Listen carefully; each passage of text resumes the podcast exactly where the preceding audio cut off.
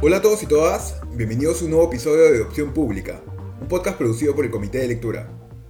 Mi nombre es Javier Albán y ahora que estamos ya en la segunda vuelta, este será un espacio dedicado a analizar cómo va la carrera electoral según los datos que muestran las últimas encuestas y también a repasar qué lecciones podemos sacar de lo que fue la campaña de la primera vuelta y qué escenarios podrían presentarse en el Congreso y en el Ejecutivo a partir del próximo 28 de julio. La semana pasada les comenté justamente tres conclusiones relevantes que me parece que podemos sacar de la primera vuelta y repasé brevemente también los números de la primera encuesta de Ipsos sobre la segunda vuelta. Este último fin de semana han salido dos encuestas más, una de CPI y otra del Instituto de Estudios Peruanos o IEP, y ambas coincidieron en mostrar una ventaja considerable de Pedro Castillo sobre Keiko Fujimori, aunque CPI muestra una carrera más pegada que el IEP, pese a que las fechas de campo de ambos estudios fueron casi las mismas. Hubo además una encuesta de Datum que salió la semana pasada, luego de la emisión de este podcast, que mostraba también una ventaja considerable para Castillo por sobre Fujimori. No voy a entrar a analizar demasiado estas encuestas porque creo que lo principal que se podía decir sobre ellas ya ha sido comentado en otros espacios en estos días, aunque sí quisiera advertir un par de puntos adicionales al final de este episodio eh, al respecto. Pero antes, el tema principal del que les quiero hablar hoy es sobre cómo así es que llegamos a la situación política en la que estamos ahora. Este escenario de inestabilidad y polarización que parece haber llegado a niveles tan altos en nuestro país. El rechazo transversal hacia la oferta inicial de candidatos en la campaña de primera vuelta, que comentamos varias veces en este espacio con distintos invitados, se tradujo en una elección entre mini candidatos, como lo catalogó el politólogo Carlos Meléndez,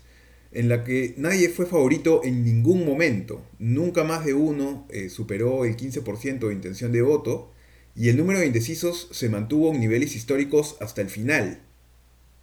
Al mismo tiempo que venimos afrontando una pandemia que nos sigue golpeando de forma especialmente dura en este país, mucho más que en otros, mucha gente se ve ahora además en la necesidad de decidir entre dos candidatos que no lograron ganar su apoyo durante la primera vuelta.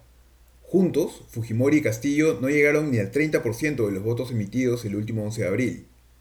Según la encuesta de Ipsos que comenté la semana pasada, al menos un 40% no querría votar en principio por ninguno de los dos. ¿Cómo es que llegamos pues a esta situación? Por supuesto que la respuesta a esa pregunta es compleja. Probablemente involucra muchos elementos y va a ser materia de debate por mucho tiempo.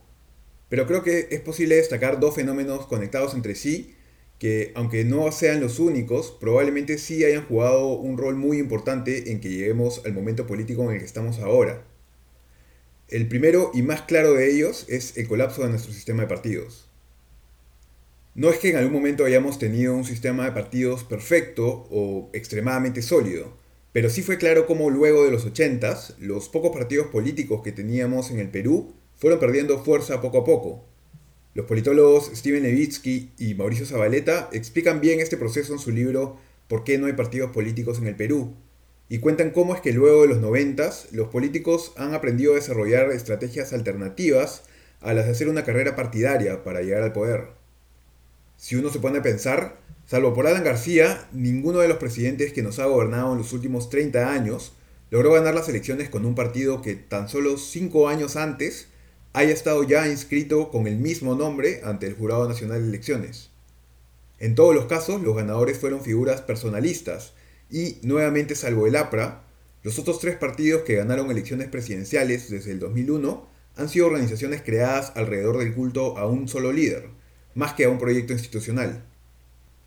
Preguntémonos si no por qué el de Perú Posible, el partido que llevó al poder a Alejandro Toledo, era una T y no las iniciales del partido.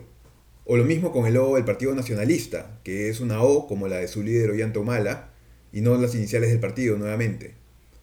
Y bueno, ni qué decir por supuesto de Peruanos por el Cambio, escrito forzadamente con K, ¿no? la palabra cambio, para hacer coincidir las iniciales con las del nombre de Pedro Pablo Kuczynski.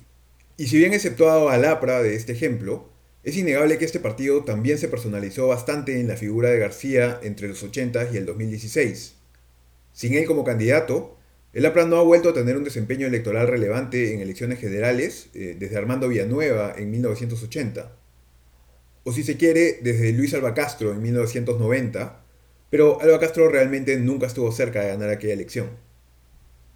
Es evidente pues que lo que ha primado en nuestro sistema en las últimas tres décadas no han sido proyectos partidarios con una visión institucional, interesados en tener presencia en todo el país, con un ideario y un plan de largo plazo que comparta al menos la mayoría de los militantes, y que no gire en torno al liderazgo de una sola persona. Probablemente son muchas las razones detrás de un problema como este, pasando por nuestro diseño constitucional y legal y por el hecho también de que nuestras propias elecciones, como hemos visto, no han premiado este tipo de esfuerzos, sino que más bien parecen haber despertado nuestra atención los llamados outsiders. El rechazo que existe hacia todo lo que se percibe como parte del establishment o a quienes se perciben como políticos tradicionales es entendible. Todos nuestros últimos gobernantes han terminado decepcionando a la mayor parte del país eh, para cuando culminaron su mandato. Si recordamos, ninguno de los partidos que nos gobernó desde Fujimori ha vuelto siquiera a ser capaz de mantener una candidatura presidencial en la elección inmediata siguiente a la que ganó. Llegar al poder siempre ha significado eventualmente el derrumbe de la popularidad de ese político o de ese partido, o de los dos. Pero si no nos preocupamos por construir verdaderos partidos políticos que puedan adaptarse a nuestro sistema, la verdad es que va a ser muy difícil que la democracia funcione bien en nuestro país. Los partidos le otorgan predictibilidad a la democracia. La gente sabe qué esperar de cada partido, pues estos tienen idearios bien definidos, cuyas ideas principales son compartidas por la mayoría de los militantes y están pensadas para el largo plazo. Existe además un mejor control democrático,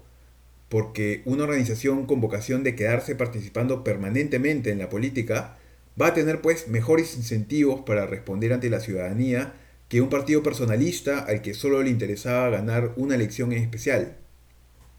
Pero si el que gana es un partido institucional, probablemente sí asuma responsabilidades y se vea obligado a esforzarse por recuperar la confianza de la gente en alguna próxima elección. En fin, la idea que quiero transmitir es que sin partidos, nuestra democracia probablemente seguirá afrontando el mismo tipo de escenarios a los que ya nos hemos acostumbrado en las últimas elecciones generales, y por eso creo que la falta de un sistema de partidos es una de las principales razones que explica cómo es que llegamos hasta aquí. Pero hay una segunda razón vinculada con este primer tema que también me parece importante destacar, y han sido fallas puntuales en nuestro diseño legal, fruto de decisiones que difícilmente fueron tomadas priorizando el largo plazo y la conformación de un sistema institucional de partidos.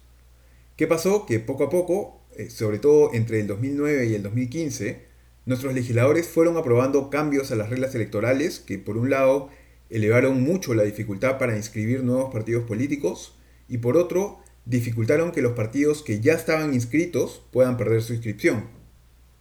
Me explico. Hasta antes del 2009, para inscribir un partido político, uno de los principales requisitos era presentar la firma del 1% de los ciudadanos que votaron en las últimas elecciones nacionales, lo que equivalía a cerca de 165.000 firmas, además del estatuto y otros documentos, y tener un mínimo de comités de afiliados alrededor del país. La idea detrás de las firmas era intentar exigir alguna forma de respaldo de la sociedad para la constitución del partido, pero en la práctica luego vimos que eso no terminó siendo una métrica muy buena. El problema era que luego de otorgar la firma, no se generaba ningún tipo de vínculo entre el firmante y el partido, por lo que no era pues una prueba real de respaldo, y podían utilizarse más bien estrategias distintas para conseguir las firmas, incluyendo simplemente invertir lo suficiente en un equipo de gente que te ayude con la operación logística de recolectarlas. Pero bueno, en el 2009, el Congreso de ese entonces decidió que a partir del 2011, el número de firmas necesarias para conseguir un partido ya no sería el 1%, sino el 3% de los ciudadanos que votaron en las últimas elecciones, lo que para el 2011 ya se traducía en cerca de 600.000 firmas. Años después, en el 2015, el siguiente Congreso volvió a elevar el número de firmas requeridas, haciendo incluso más difícil que cualquier nuevo partido logre inscribirse. Pasaron de pedirse un número de firmas equivalentes al 3% de las personas que votaron en la última elección al equivalente al 4% de los que votaron, es decir, más de 700.000 firmas. Para que se hagan una idea, en Colombia también se piden firmas para inscribir un partido, pero apenas son 50.000 y allá viven 50 millones de personas. En Chile no se exigen firmas, sino que el pedido para inscribir un partido pueden presentarlo desde 100 ciudadanos juntos o más.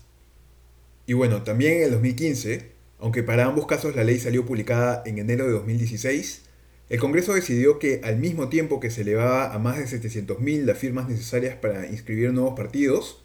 se resolvió también que por primera vez a los partidos que decían retirarse de las elecciones generales del 2016 no les aplicaría la pérdida de suscripción por no haber pasado la valla. Es decir, que gracias a esta regla, cuando cerca del día de la elección algunos partidos notaron que tenían pocas opciones de pasar la valla, optaron por retirarse y así mantuvieron suscripción. La ley en la que se aprobaron estos dos cambios, solo por si alguien la quisiera buscar, es la 30414.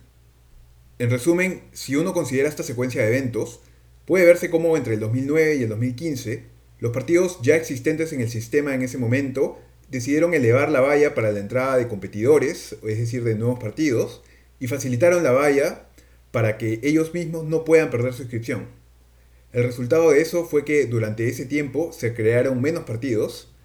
y de hecho desde el 2016 solo han logrado inscribirse dos, el Partido Morado y Podemos Perú, y el segundo de ellos viene siendo actualmente investigado supuestamente por haber logrado esto de forma fraudulenta.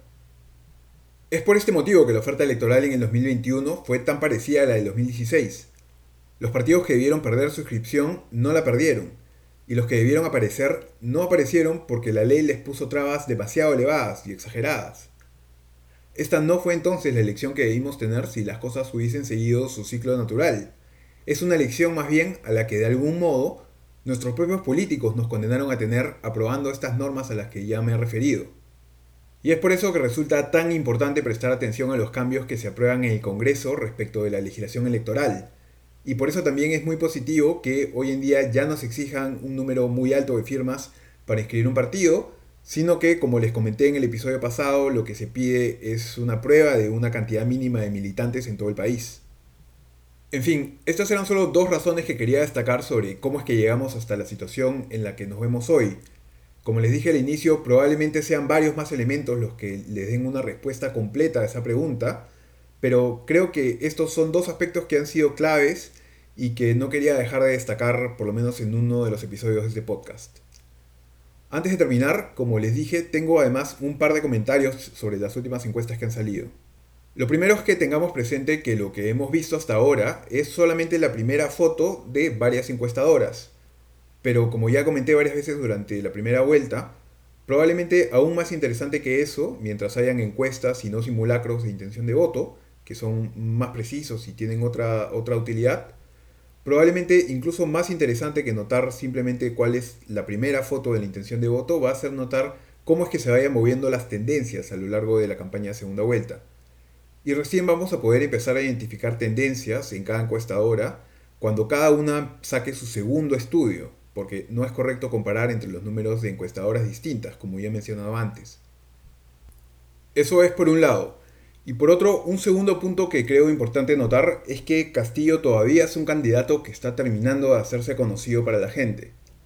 Durante la primera vuelta vimos a candidatos como George Forsyth o Johnny Lescano liderar las preferencias por varios puntos por varias semanas y luego de eso caerse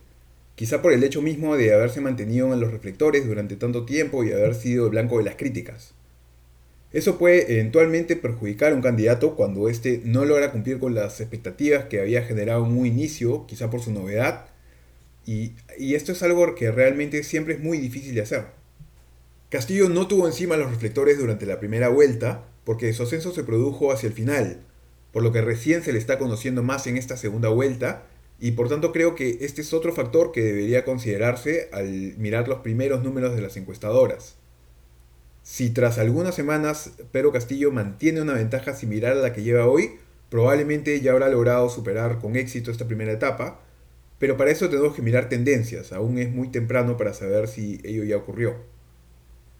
En fin, son solo dos consideraciones que me pareció importante mencionar, y con eso es todo por el episodio de hoy.